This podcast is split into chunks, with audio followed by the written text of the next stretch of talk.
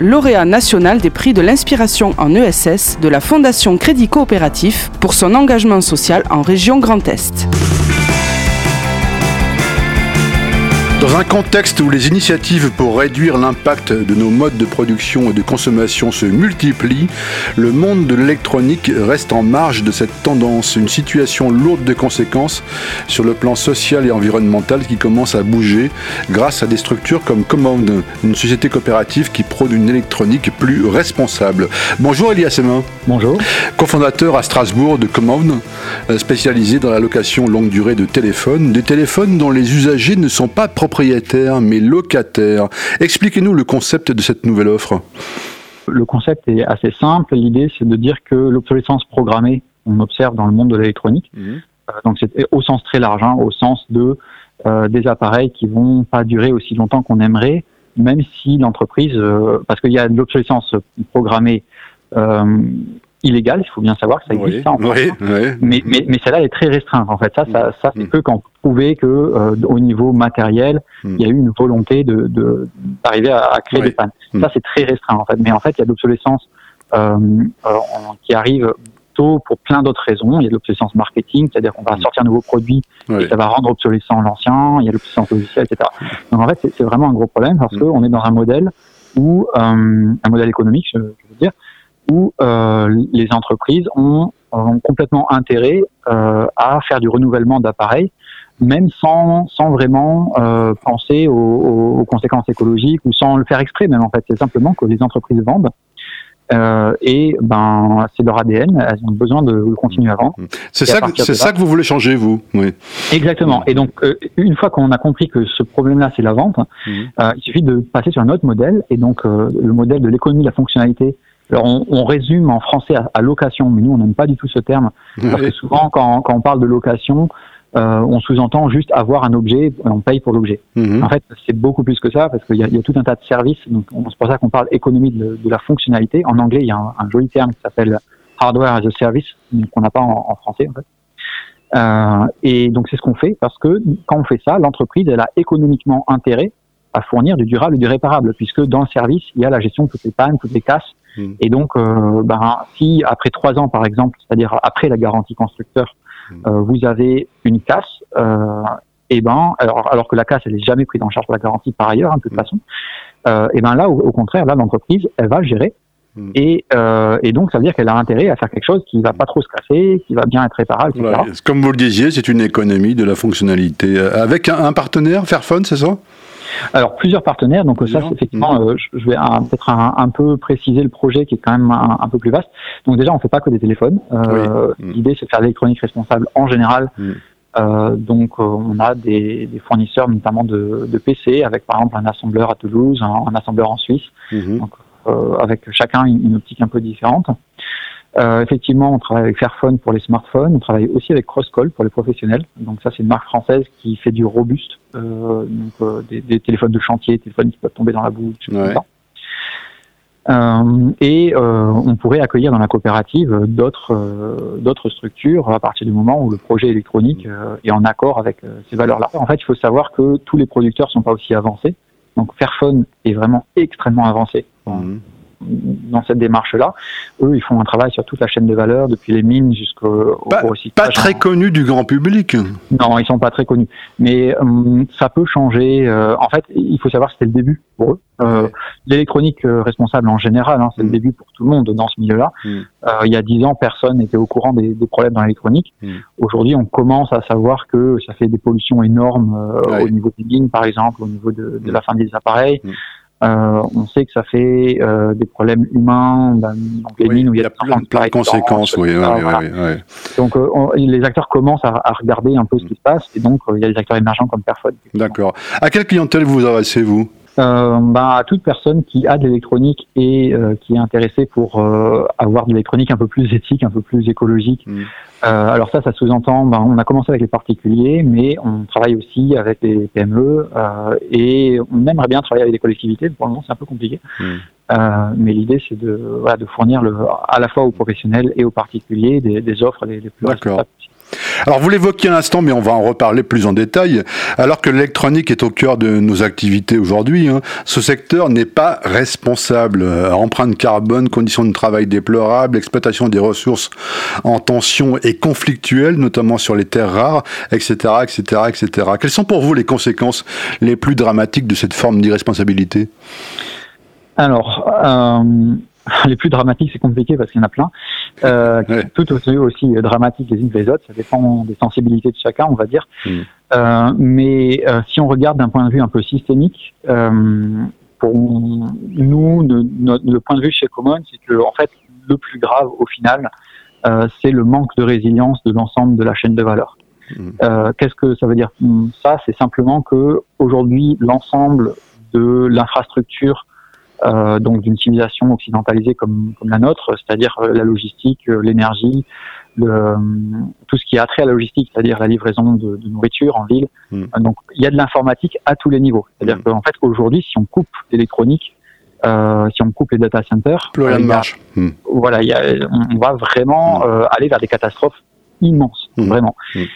Et une fois qu'on a dit ça, euh, il y a la question qui se pose, qui est complètement légitime, c'est mais est-ce que ça pourrait arriver? Est-ce qu'il pourrait y avoir, par exemple, un des data centers qui ferment pour X raison mm. Et eh bien malheureusement, la réponse est oui, euh, parce que euh, en fait, justement, c'est très peu résilient, c'est-à-dire que c'est une chaîne de valeur extrêmement complexe qui fait plusieurs fois le tour du monde oui, avec... quand vous dites que plusieurs fois le tour du monde, c'est vrai que pour fabriquer un smartphone, un smartphone, il ça représente un coût énergétique considérable euh, en termes de circuit à travers le monde entier, quoi. Oui, oui, mais et surtout, donc en fait, pour, pour, pour finir cette histoire de résilience, c'est que c'est fragile. C'est-à-dire, il faut donner, je vais donner juste un exemple, mais il y en a plein. Ouais. Euh, en 2011, il y a eu des inondations en Thaïlande. Ok, ou en quoi ça nous concerne hmm. Et eh ben, ça a inondé euh, des usines de disques durs. oui, on s'en rappelle, c'est vrai, oui. Hmm. Un tiers de, des disques durs au, monde, un peu plus. Enfin là, j'arrondis, mais c'est grosso modo ça, des grandes quantités de disques durs. Hmm. Euh, les prix ont quadruplé et euh, il y a eu des pénuries dans tous les sens. Et ben, il faut savoir que euh, les, les, data centers, ils utilisent des disques durs quasiment comme des consommables avec des, des renouvellements en, tous les quelques années. Euh, s'il y a des gros problèmes sur la chaîne de valeur et au niveau géopolitique, il pourrait y en avoir. Bah, notamment sur les terres rares, c'est vrai que c'est un problème qui est rarement euh, mis en avant par les, par les particuliers, mais c'est vrai que là, on, on peut s'attendre à des choses catastrophiques. Oui, mm. absolument, mais il y en a eu. Hein. En fait, on, a frôlé de, des catastrophes.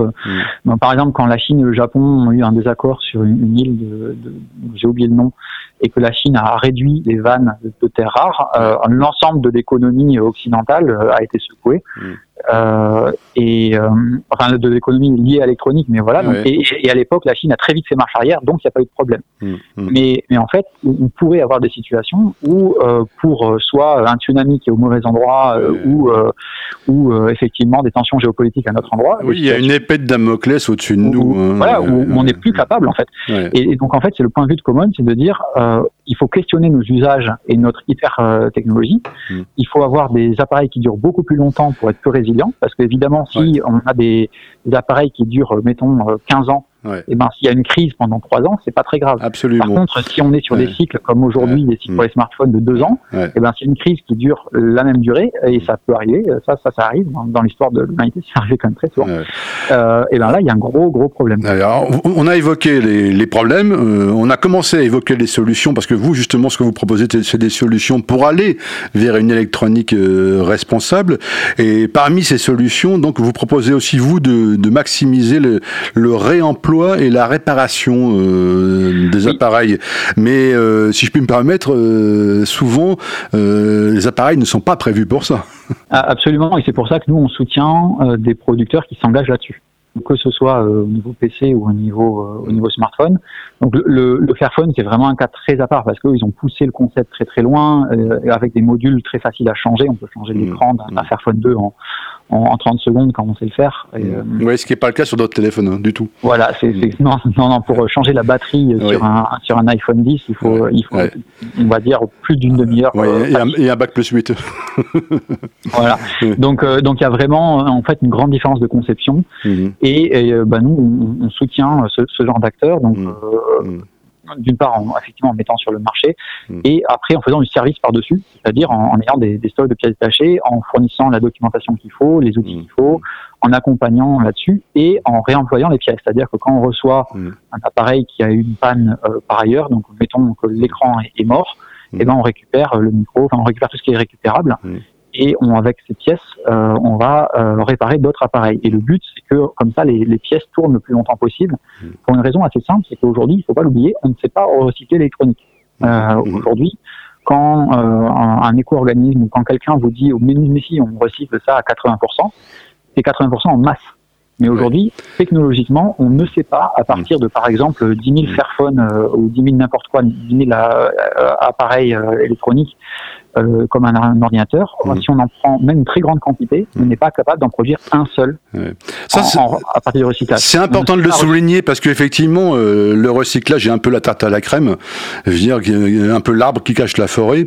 Et on voit que parfois, un, d'une part, c'est pas possible, et que deux, c'est parfois aussi plus intéressant de travailler sur une forme d'éco-conception, c'est-à-dire de partir, de remonter toute la chaîne. Parce qu'on voit bien que c'est une chaîne de A à Z et qu'il faut revoir, remettre en question toute la chaîne. Alors complètement, mais c'est très compliqué parce qu'en fait, il faudrait surtout la relocaliser. Euh, puisque Est-ce que c'est euh, possible, ça, de relocaliser par exemple la production en Europe? Euh, Là, tout de suite, maintenant, non, parce qu'on a perdu trop de savoir-faire. Par mm. contre, on peut essayer et avoir l'espoir et progresser. Mm. Et, ça, c'est ce qu'on fait nous, par mm. contre. C'est-à-dire de choisir, ben, par exemple, les parties d'assemblage qu'on sait faire, ben, de les choisir, de les choisir en Europe, et, et, aussi de pousser les constructeurs qui veulent refaire des choses un peu plus low-tech ou des, choses qu'on pourrait faire, de, de, pousser dans ce sens-là. Mm. Mais ça va être un travail très très long parce qu'en fait, euh, il faut savoir que c'est quand même, ben, par définition, de la haute technologie qui demande des moyens énormes. Et, euh, et, donc, euh, c'est aujourd'hui la délocalisation qu'on a eue pendant très longtemps. Euh, bah, il y a une inertie très forte sur ce mouvement. Mm-hmm. Donc, euh, donc là, avant d'être capable à nouveau de, de, faire un ordinateur de A à Z euh, en France, euh, voilà, c'est pas gagné. Mais, euh, il faut prendre cette direction. Bien sûr. autre sujet quand même qui est lié à ce que vous dites, c'est la, la standardisation des composants. Alors ça, c'est encore un sujet qui concerne typiquement l'électronique. Mhm. Est-ce que c'est envisageable d'arriver à, à, se mettre d'accord pour avoir un certain nombre de composants standards Eh bien, ça dépend lesquels. Dans les ordinateurs, c'est le cas depuis longtemps. C'est-à-dire qu'aujourd'hui, une barrette de RAM d'une marque Hmm. Vous pouvez l'utiliser dans n'importe quel autre ordinateur d'une autre marque. Et donc il y a eu des standards pour les ordinateurs.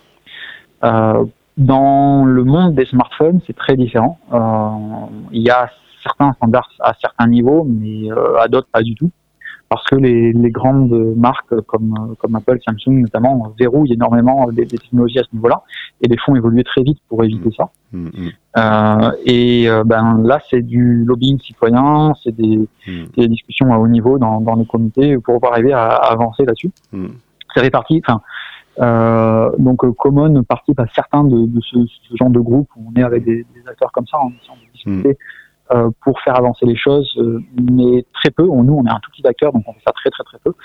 Euh, et encore une fois, en fait, ce qui compte à la fin, c'est la pression des consommateurs. C'est-à-dire que euh, on est dans une société de consommation. Si les consommateurs en masse se mettent sur des produits un peu plus alternatifs, hmm. les, les, grands acteurs euh, suivent, même si c'est un faible pourcentage. Même vous, vous, voulez dire, pardon, pardon de vous couper, mais vous voulez dire par là que la, la, la solution, l'évolution euh, du problème ne passera pas vraiment par la, par la politique, elle ne passera pas par les industriels, elle passera en priorité par une évolution des comportements citoyens? Non, je suis moins tranché que ça. C'est un, un, ensemble, c'est-à-dire mm. que chacun avance. Euh, les industriels avancent sur certains points. Par exemple, Apple est très fort sur le recyclage de leurs propres euh, appareils. Oui, de leurs propres appareils. Même si on a, mm. Voilà, même si on a dit que on sait pas, on sait pas faire du bon recyclage, mais eux sont un peu meilleurs que les autres, donc ils travaillent dessus, mm. c'est bien. Euh, par ailleurs, au niveau politique, il y a des lois. Ben, la, la, loi typiquement de, qui a rendu illégal l'obsolescence programmée, c'est vraiment une première euh, euh, mondiale hein, qu'on a fait en France, et donc ça c'est très bien aussi. Mmh. Donc en fait, il y a des avancées à tous les niveaux, mais c'est compliqué. Et ce qui est certain, c'est que ça peut pas, on peut pas atteindre des grandes concrétisations. Mmh. sans que les consommateurs soient là aussi. Voilà, donc c'est bien les usagers qui ont, qui ont quand même un vrai pouvoir, mais qui sont, qui sont sous l'influence des millions d'euros du marketing. Euh, parce qu'ils veulent du neuf. On, on, on, on, leur dit prenez du neuf, et ils en prennent. Euh, Absolument. Après, là, comme on, est sur une phase euh, un peu spéciale, où on peut trouver, euh, donc par exemple pour, pour les ordinateurs, mais pour, pour d'autres appareils aussi, hmm. on peut trouver du neuf alternatif. Euh, et c'est valable d'ailleurs pour autre chose que l'électronique, c'est-à-dire qu'on on peut trouver euh, des, euh, enfin, je sais pas, des, des, chaussures neuves déjà, par exemple, c'est quand même un bon choix au final. Euh, donc après l'influence du marketing, euh, il, il, faut quand même le minimiser parce que il a le, le, le marketing de masse, comme son nom l'indique, a une influence d'abord sur la masse. Euh, et au final, on n'a pas besoin d'avoir une majorité des consommateurs qui changent pour que ça change. Mhm. C'est-à-dire que une entreprise comme Apple, si elle voit qu'il y a 1% du marché qui est en train de pousser euh, fortement et que c'était pas le cas avant, hmm. il va s'intéresser à ce 1% du marché. Parce Comme dit l'autre, euh, c'est la marge qui tient le livre. Hein. c'est ça. et pour euh, changer un tout petit peu de sujet, mais on reste quand même dans l'idée, j'ai lu quelque part, et je pense pas me tromper, qu'il y avait, je crois, 100 millions de smartphones qui sont stockés actuellement par les, les, particuliers en France. C'est gigantesque. Oui, si, je me souviens bien, ça c'est un rapport du Sénat d'il y a 2-3 hmm. ans. Euh, il y a, y a d'autres sources qui tournent un peu, hein, donc mm. ça, varie entre 60 mm. et 100 millions, mais grosso modo euh, beaucoup, euh, des, plusieurs dizaines de millions, ça c'est sûr. Mm. Euh, ça c'est un, un, autre problème. alors là-dessus, évidemment c'est dommage parce que ça veut dire que c'est inutilisé et c'est entre guillemets une perte. moi, du point de vue de l'électronique responsable, on a tendance à, à minimiser un peu ça parce qu'il y a aussi ce côté, au moins c'est pas aller dans des circuits illégaux. Parce qu'aujourd'hui, il faut quand même savoir que euh, un pourcentage euh, important, donc il y, a, quelques années, il y a, en, en 2015, c'était encore plus de la moitié. Là, il faudrait que je revoie les chiffres, mais il n'y a pas si longtemps, c'était plus de la moitié des déchets électroniques en Europe sortaient mmh. des filières légales euh, pour euh, finir dans des dans des centres de traitement complètement illégaux et des décharges à ciel ouvert en Afrique et en. Ouais, ouais, ça fait partie des, des, réseaux mafieux qui sont de l'argent. Voilà. Euh, donc en fait, on, a quand même des, des problèmes énormes sur les déchets électroniques. Mmh que ça reste dans les tiroirs, c'est pas bien. Euh, donc il faut effectivement le, le, traiter, le valoriser ou le réemployer, etc. Euh, mais il y a pire, malheureusement. Et c'est un peu toujours comme ça dans le monde électronique, c'est qu'on part de très loin. En fait, on mm. part de très loin en mm. termes de pollution, en termes d'éthique, en, en, mm. termes de, de, de, gestion des flux. Enfin, partout, on part de très loin. Dernière question, euh, justement, euh, qui est responsable des freins à une électronique plus responsable? L'inertie des, des habitudes, en fait d'abord. Vraiment, d'abord, c'est ça. C'est-à-dire que nous, juste un, petit exemple, mais en fait, on, on, a évidemment des gens chez nous qui, qui viennent chez nous parce qu'ils ils croient en projet, ils croient en éthique, mhm. et qui ont l'habitude de, de, de services Apple ou de produits Apple, mhm. normal, parce que c'est une grosse part du marché, donc c'est mhm. normal. Et sauf que euh, les habitudes euh, en termes de quelle appli ils utilisent, de de, de l'ergonomie ou de choses comme ça font que euh, bah, des fois euh, la force d'habitude dit que finalement j'arriverai pas à me passer de ça ou ça, j'arriverai pas à changer, mmh. à changer mes habitudes en fait. Mmh. Et, euh, et ça c'est le frein le plus gros. Mmh. Mais donc, donc pour, pour terminer, on peut dire que Command est là pour contribuer à changer nos habitudes. C'est passé partie Absolument. de ce que vous voulez faire. Oui, oui, et mm, c'est mm. vraiment dans notre ADN. On fait des, des conférences de sensibilisation, mm. on, on, écrit des articles à ce sujet. Enfin, on est vraiment présent dans plein de salons. Le, le, plus pour nous, c'est d'expliquer ces problèmes-là et de proposer des solutions en même temps et de, de montrer que c'est possible. Quoi. Pour les particuliers et pour les entreprises. Hein. Tout à fait, parce que les entreprises ont un rôle à jouer important. Ils ont des, des finances, des grands des flottes, oui, oui, oui, Voilà, donc euh, donc c'est important de leur proposer aussi des solutions. Mm. Merci Ali Assema euh, infiniment de nous avoir éclairé sur un sujet qui est extrêmement important et aussi extrêmement compliqué. On l'aura compris. Eh ben, merci à vous. C'était l'inspiration en ESS, une série d'émissions avec la Fondation Crédit Coopératif.